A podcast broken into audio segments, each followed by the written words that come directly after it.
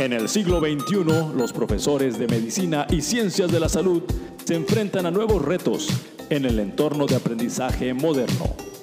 Técnicas didácticas, planes de estudio innovadores, competencias profesionales, tecnología educativa, simulación, evaluación del aprendizaje, mentoreo. Y como las habilidades docentes no siempre son innatas, te presentamos el podcast Educación Médica.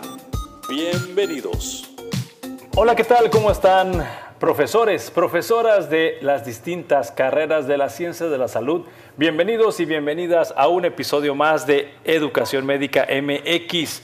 El día de hoy vamos a tratar el tema de la enseñanza al lado de la cama del paciente y para esto les voy a compartir y presentar a un buen amigo, él es el doctor Manuel Rivera, él es especialista en medicina interna y subespecialista en medicina crítica además de contar con una maestría en educación y ser profesor de la Universidad de Guanajuato en la Escuela de Medicina. Bienvenido, Manuel, ¿cómo estás? Hola, Ismael, un saludo. Gracias. Muchas gracias por invitarme a este podcast. Y me gustaría que fuéramos conociendo, porque tú practicas esta parte de la enseñanza al lado de la cama del paciente con tus alumnos, y me gustaría saber cuáles son las características o cualidades que tú consideras como profesor que deben de, tener esos profesores que quieren implementar esa estrategia de aprendizaje al lado de la cama del paciente. Bueno, muchas gracias. Creo que es una pregunta pues eh, puntual, pero que también parece la, eh, punta de un iceberg.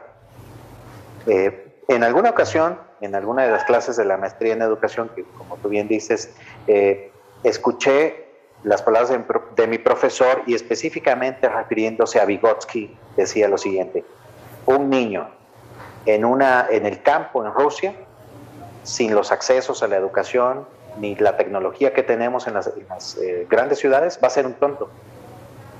El mismo niño puesto en una ciudad con toda la tecnología, con todo lo que nosotros podemos hacer en las grandes ciudades, va a ser un genio. Entonces, Pensando en eso eh, y contestando un poco a tu pregunta, podría decir que las características que considero que debe tener un profesor que inicia o que tiene ya el interés de que sus alumnos vayan a los campos clínicos es primero tener esa necesidad real de querer enseñar. Y el segundo, el tener las capacidades o, o, tener instalaciones suficientes donde esos profesores puedan desarrollar al máximo el potencial de sus alumnos. Ok, y en, esta, en este contexto de la educación al lado de la cama del paciente, me imagino que tiene su grado de complejidad porque por un lado tienes que cuidar que la atención del paciente siga manteniendo los criterios de calidad y seguridad, mientras estudiantes de etapas tempranas de la carrera o intermedias empiezan a aprender esta relación médico-paciente. ¿Cómo logras este balance de cuidar la calidad de la atención al paciente con la calidad de la enseñanza?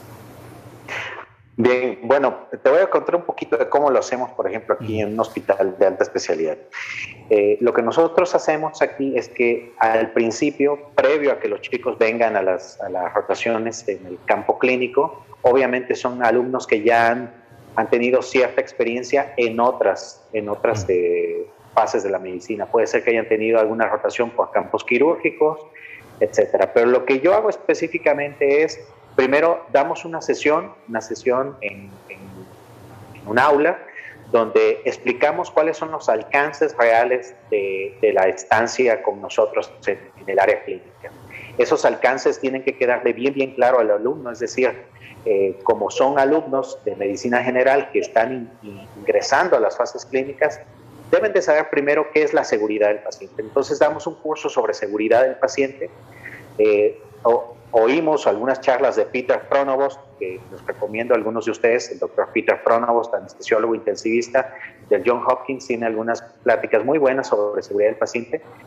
Después de eso, hacemos un acuerdo entre los alumnos y el profesor en el que son rotaciones pequeñas, no más de dos alumnos por profesor y hay un reglamento hospitalario, obviamente, que es para concluir y haciéndolo de una manera muy, muy eh, breve para que no se extienda el tiempo, es Eh, la forma en la que lo hacemos es, el alumno llega por las mañanas con nosotros, tenemos una sesión primero donde nos empapamos todos con el caso clínico, después de eso, obviamente hacemos todo el, ritual del aseo de manos, todo lo que es esta parte de la seguridad del paciente y vamos ya con el paciente. Y estando ahí es muy dirigido, es un solo profesor, son dos alumnos y hacemos la parte de la exploración física, etcétera, siempre con la enfermera a un lado y bueno, esto es lo que nos ha funcionado a nosotros.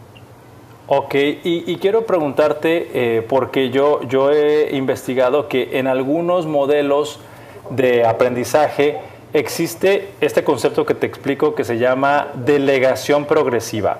En este caso, la primera exposición del alumno novato es obsérvame cómo lo hago, luego es ve haciéndolo mientras yo te ayudo, superviso, y luego ve haciéndolo mientras yo nada más te veo, y ahora ve haciéndolo tú solito. Este, este modelo de delegación progresiva, ¿también lo aplicas en, esta experiencia que tienen tus alumnos? Bien, bueno, podríamos decirlo que sí. Antiguamente, los que aprendimos medicina en el siglo pasado, eh, decíamos a ese aforismo que yo creo que tú bien recordarás, ¿verdad? Que era, ve una, haz una enseña una. Entonces, basado en eso y en la delegación progresiva de los, de los diferentes tópicos que tenemos aquí en medicina, efectivamente nosotros empezamos con una delegación progresiva. Primero, empezamos con las partes más puntuales que son, por ejemplo, eh, lo que son las órdenes médicas, es decir, órdenes de laboratorio, enseñamos cómo se tiene que hacer bien una orden de laboratorio, enseñamos cómo se tiene que hacer unas indicaciones basadas en el juicio clínico y el análisis del laboratorio. Y después de eso, que son las fases iniciales, vamos delegando responsabilidades secundarias, como son, por ejemplo, la asistencia en procedimientos pequeños, como son, podrían ser una curación o un cambio, por ejemplo, de una soda y después ya en etapas más progresivas, que te soy honesto, ya no me tocan a mí, porque hay, un, hay un proceso en medicina, como ustedes bien lo saben. Ese proceso generalmente se da ya en una fase que nosotros aquí en Guanajuato llamamos fase 3, donde ya los alumnos están prácticamente ya eh, junto con los internos o junto con los residentes haciendo estos procedimientos. Ok, y me gustaría saber, eh, en tu experiencia, ¿Cuáles son las estrategias para motivar a los estudiantes a participar? Porque tú sabes que podemos tener alumnos extremadamente desinhibidos y otros muy tímidos y tenemos que hacerlos participar. ¿Qué estrategias utilizas para romper el hielo o marcar la pauta? Bien, es cierto, eso es muy común. A veces tenemos eh, los alumnos que solitos se van, ¿verdad? Es decir, siempre están presentes, eh, son proactivos, pero hay, hay un grupo que sí hay que estar eh, vigilándolos en el sentido no tanto de que cumplan con las asignaciones, sino que motivándolos a que las realicen o, participen. Lo que yo, las técnicas que yo utilizo ahí son primero la introspección, utilizo un poco de la introspección, tratamos de hacer un análisis de los casos, pero lo que me ha funcionado es eh, tener charlas con ellos y explicarles que, bueno, eh, en mi opinión están en una carrera que es la medicina, que es, en mi opinión, una de las mejores carreras que hay. ¿Por qué? Porque desarrollas el lado humano, desarrollas el lado ético, tienes que desarrollar también la empatía hacia los demás. Entonces, ese, ese, ponernos en los zapatos de los demás, el hacer casos clínicos, hacemos casos clínicos junto con las presentaciones de los pacientes y ese análisis del caso clínico, ese, el que ellos se den cuenta de que le están cambiando la vida a un ser humano cuando interactúan con él, cuando eh, hacen un procedimiento que puede ser una curación o una cirugía, eso es lo que nos ha funcionado y realmente los chicos responden bien ante esta situación. Y bien, repasando un poquito el modelo que nos estás compartiendo, doctor Manuel, es que dices que eh, una parte medular del éxito del aprendizaje al lado del paciente es teniendo un profesor con poquitos alumnos. Ahorita me estabas compartiendo que en, el hospital donde tú estás delegas a un profesor con dos alumnos, o sea, un grupo muy pequeño. También me mencionaste que antes de arrancar toda esta labor del contacto de los alumnos con los pacientes, tú tienes un, como voy a llamarlo así, un tiempo fuera, donde das unas pautas, das algunos reglamentos, revisan algunos videos para que el estudiante se sintonice con lo que va a ocurrir. Pero ahora sí me gustaría que me eh, explicaras en, en, el día a día, ¿cómo ocurre esto? Me refiero, ¿cuántos pacientes ven o qué momentos puedas describirme que viven los estudiantes al momento de estar interactuando con los pacientes? Ok, bueno, les voy a platicar un día a día aquí con nosotros en cuidados críticos, por ejemplo. Lo que hacemos primero eh, es, llegamos todos en la mañana, obviamente nosotros tenemos que entrar con un uniforme quirúrgico a, las áreas en las que laboramos y están los alumnos. Eh, entonces, obviamente todos tenemos que tener ese tipo de uniforme. Después de eso lo que hacemos es eh, una parte que es una sesión académica, podríamos llamarla, donde revisamos los casos clínicos, cada caso clínico. Cada médico tiene asignado diferentes casos. Por ejemplo, en lo particular, hoy tengo, por ejemplo, tres, tres pacientes y lo que hacemos es analizar cada uno de los pacientes, viendo cómo fue su evolución el día anterior, después cómo ha estado eh, el estado de los últimos laboratorios, cómo va su situación hemodinámica, etc. Después de esa sesión que es totalmente, digamos, en aula, lo que hacemos es ya el pase de visita. El pase de visita va guiado, hay un residente, está un profesor y están los alumnos de medicina y ven cómo es la interacción entre el médico y el residente. Lo que hacemos ahí mismo es, ahí en la cabecera de los pacientes y de una manera pues muy profesional, hacemos algunas preguntas que son puntuales, ustedes mismos las han hecho. Por ejemplo, eh, hablemos del índice urinario de este paciente. ¿Cuál es el índice urinario del paciente? Eh, en este momento y una vez que ese, eso queda contestado, se le explica al, alumno, al, médico información. Bueno, el índice urinario es una compilación de la uresis de las últimas horas, etcétera, y nos sirve para ver. ¿Qué sabes tú de esto? Y ellos nos van contestando. Entonces, una vez que eso pasa, ya va, viene el análisis clínico, donde revisamos como tal al paciente y les permitimos que ausculten el área cardíaca, el área abdominal, siempre dirigido por nosotros. Pienso que lo mejor para que funcione es que siempre haya esta situación de pocos alumnos con un profesor eh, titular ya senior, pues. Ok, y por último... Ah, así es, después ah, de, la fase de visita que ya dices tú que, que explora al paciente y que contesta preguntas, siguen otras fases. Sigue la fase de análisis. Esa fase de análisis nosotros eh, determinamos qué es eh, los últimos diagnósticos o, si ha habido un cambio, dejamos que el, alumno participe también dando alguna opinión. ¿Tú qué opinas? ¿Por, qué crees que el paciente sigue con fiebre? ¿Qué opinarías de esta elevación de leucocitos? Y una vez que eso termina, hacemos la, el plan del día, es decir, vamos a hacer una nueva tomografía o vamos a ir a una nueva placa de tórax y vamos a ver los cultivos. Una vez que eso termina, el alumno eh, acompaña ya sea al, senior, al médico eh, de base, pues, o senior, y, o al residente a hacer los pendientes del día, donde él está observando y participa, pues, en, pequeños, en pequeñas encomiendas, ¿no? Como decíamos, hacer los estudios de laboratorio, curaciones, etc. Al finalizar el día, el alumno se va con una encomienda que es leer algo sobre el caso clínico pero nosotros realmente ya tenemos temas asignados. Tenemos semanas donde vemos, por ejemplo, nutrición, ventilación mecánica, etc. Y es así como lo hacemos.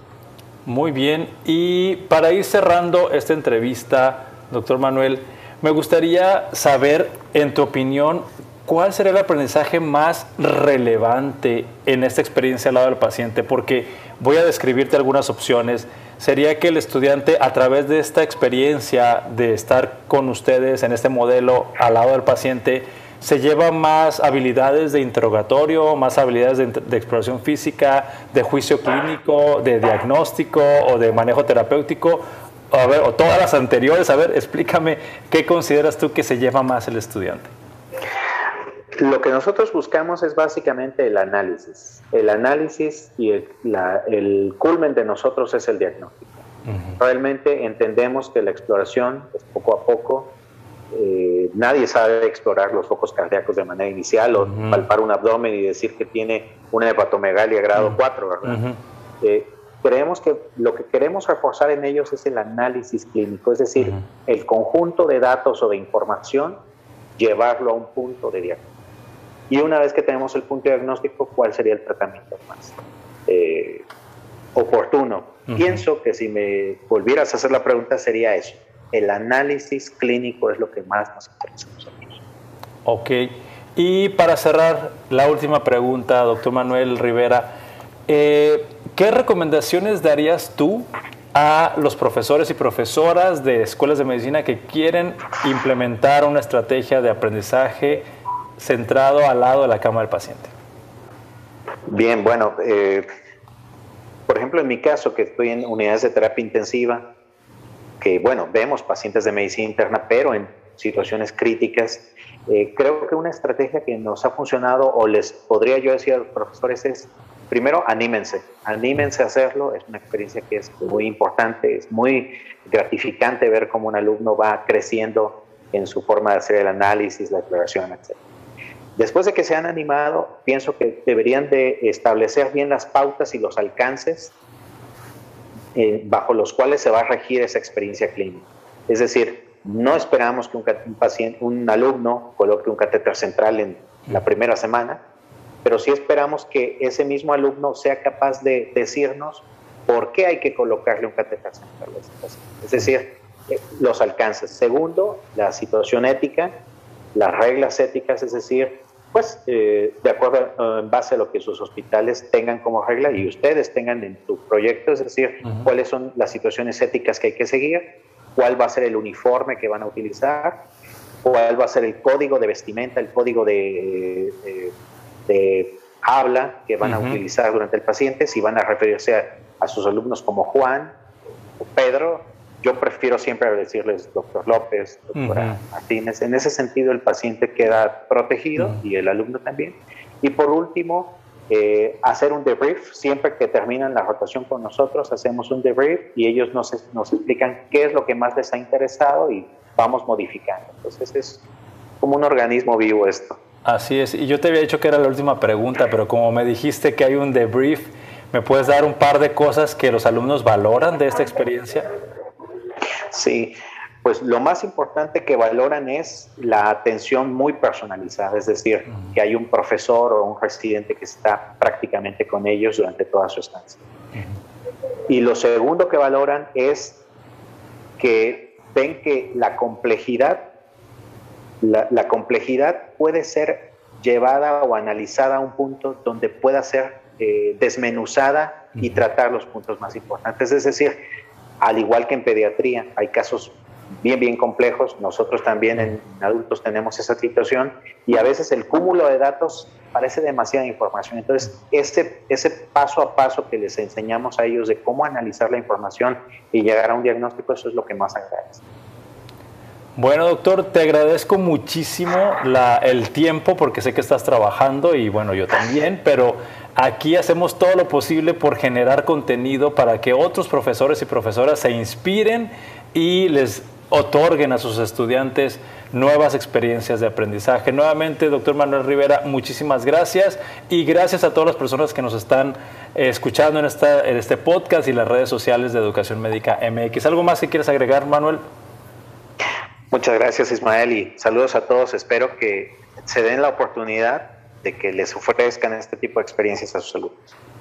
Bueno, gracias. Hasta luego. Gracias por escucharnos. También puedes seguirnos a través de redes sociales como Facebook, buscándonos como Educación Médica MX y en Instagram como Educación-Médica MX.